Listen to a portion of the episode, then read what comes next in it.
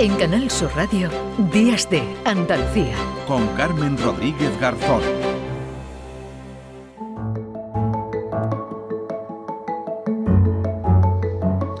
9 y 36 minutos de la mañana. Ya estamos metidos de lleno en 2023, un año en el que nos esperan dos citas electorales. Seguro, en mayo, municipales y autonómicas en algunas regiones. Y a final de año, si nada cambia, generales. Así que ya les confirmo lo que seguro están pensando, que vamos a estar todo el año de campaña. En Andalucía, además, hace algo más de seis meses que acudimos a las urnas en las elecciones autonómicas que dieron por primera vez la mayoría absoluta al Partido Popular en nuestra comunidad. Ahora todos los partidos están ya centrados en los comicios de este año, mayo seguro, y las generales, como decimos, en principio en diciembre. Sobre este año electoral que se nos presenta, hablamos con el politólogo, profesor de la Universidad Carlos III, Pablo Simón. Pablo, ¿qué hay? Buenos días. Hola, muy buenos días y feliz año. Igualmente, lo primero que le, que le pregunto, ¿habría posibilidad de que hubiera un super domingo electoral el 28 de mayo? Hay algunas informaciones que lo apuntan, que adelantara el gobierno las elecciones para hacerlas coincidir con las municipales. A ver, la convocatoria de elecciones generales es prerrogativa exclusiva del presidente del gobierno. Por poder ocurrir esto podría darse. Pero yo creo que no hay demasiados incentivos para que esto sea así, por al menos dos razones. Eh, la primera es porque, en un principio, la marcha de la economía es algo que va a determinar de manera clave cuál sea la fecha escogida por el presidente Pedro Sánchez.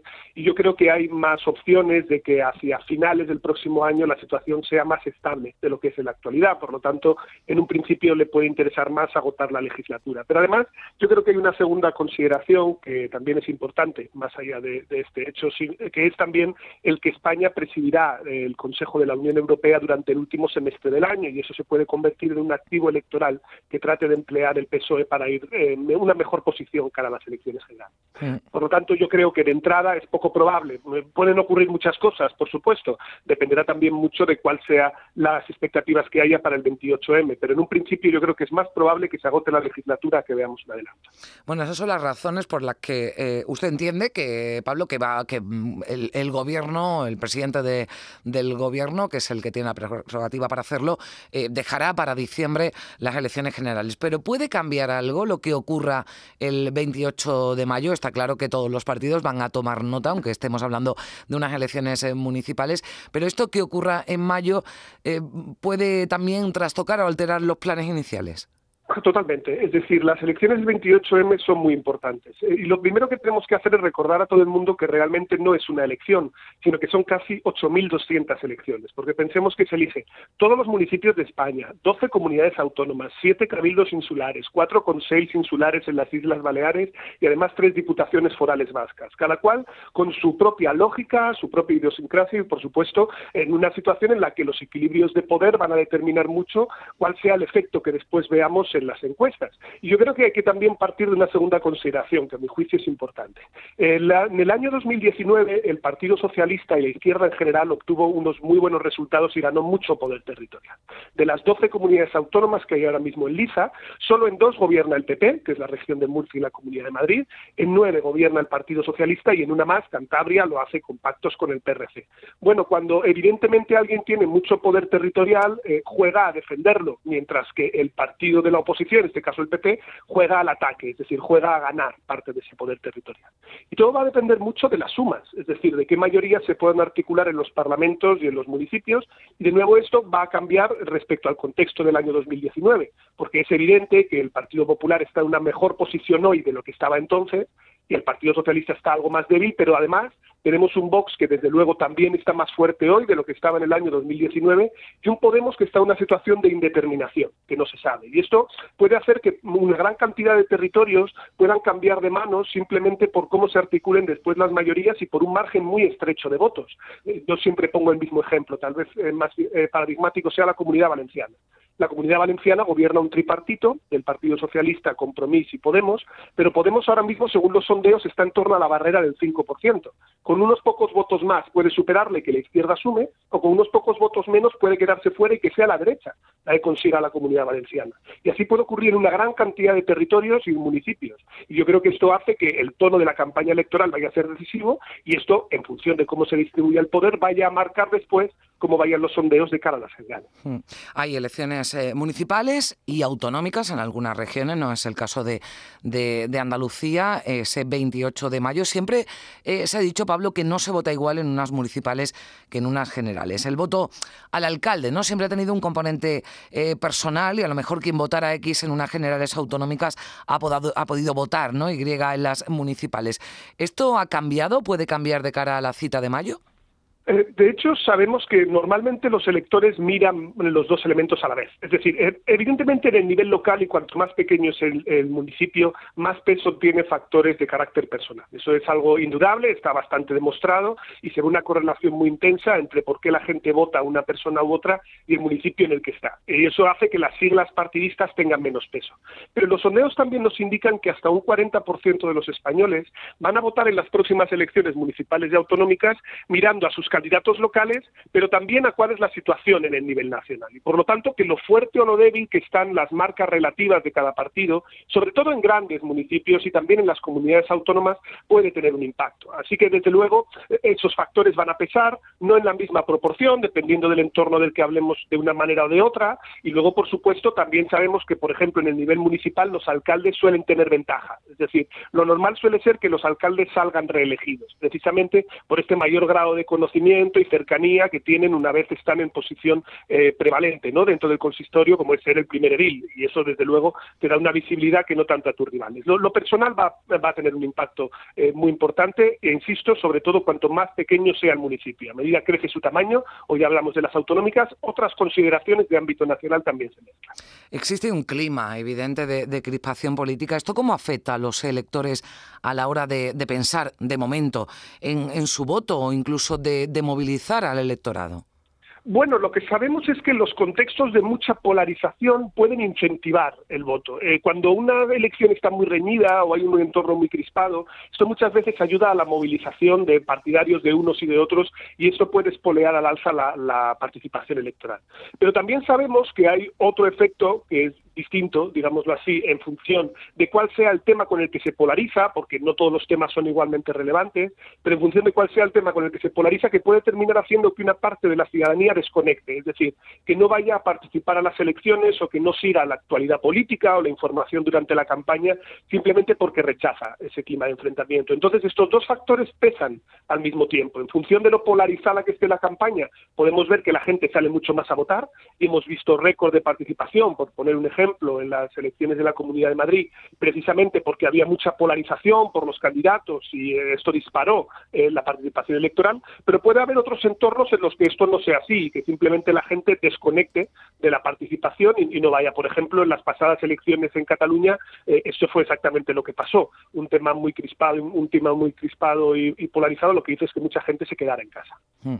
Hay muchas encuestas todo el año, todos los meses. ¿Es pronto todavía para tenerlas en cuenta en un porcentaje? Porcentaje alto, salvo el CIS, todas dan por vencedor al PP, aunque depende del sondeo con mayor menor o menor distancia en el, en el PSOE. ¿Cuánto tiempo, digamos, eh, tiene que estar pegada o tienen que estar pegadas esas encuestas para que eh, podamos ya, bueno, pues eh, darlas por, por válidas o en un porcentaje muy cercano, ¿no? Lo que pueda ocurrir.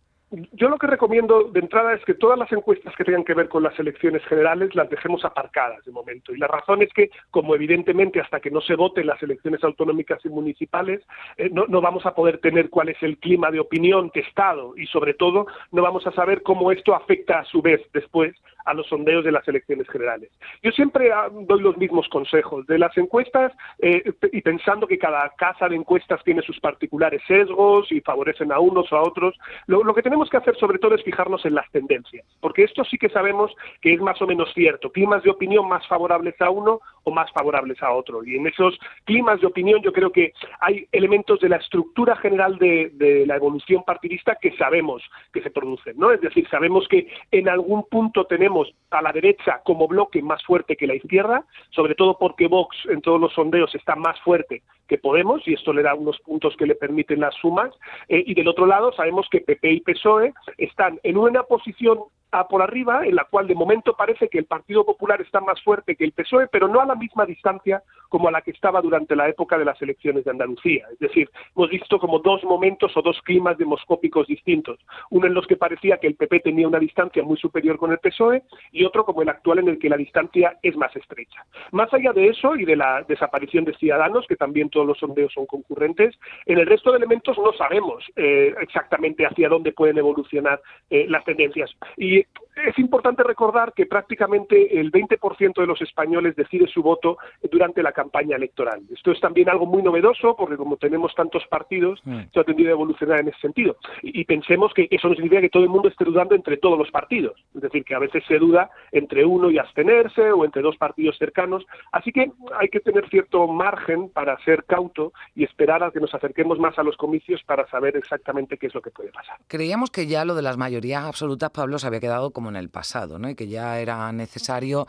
eh, que los partidos tuvieran que plantearse que pactar eh, iba a ser una condición ¿no? para, para poder gobernar, pero aquí en Andalucía, y lo vimos en junio, el Partido Popular conseguía mayoría absoluta. Yo eh, le planteo esto como una reflexión, ¿no? porque ¿usted cree que volveremos al, bipartidismo, que el resto de fuerzas quedarán representadas de una forma más eh, testimonial, porque lo que está claro, por lo menos a, a nivel general, ¿no? que tanto PSOE como PSOE, PP como PSOE siguen haciendo cuentas sobre quiénes pueden ser sus socios, pero puede ocurrir en el panorama nacional o puede darse en otras comunidades autónomas que también irán a elecciones en mayo, lo que ha ocurrido aquí en Andalucía, que un partido como el Partido Popular o el Partido Socialista puedan volver a esas mayorías absolutas que ya eh, habíamos olvidado, ¿no? Después de algunos años. Bueno, yo creo que aquí hay como dos planos. Eh, el primero es que eh, cuando hablamos de bipartidismo, nosotros veníamos de un entorno en el año 2008 en el que el Partido Popular y el Partido Socialista sumaban el 82% del voto.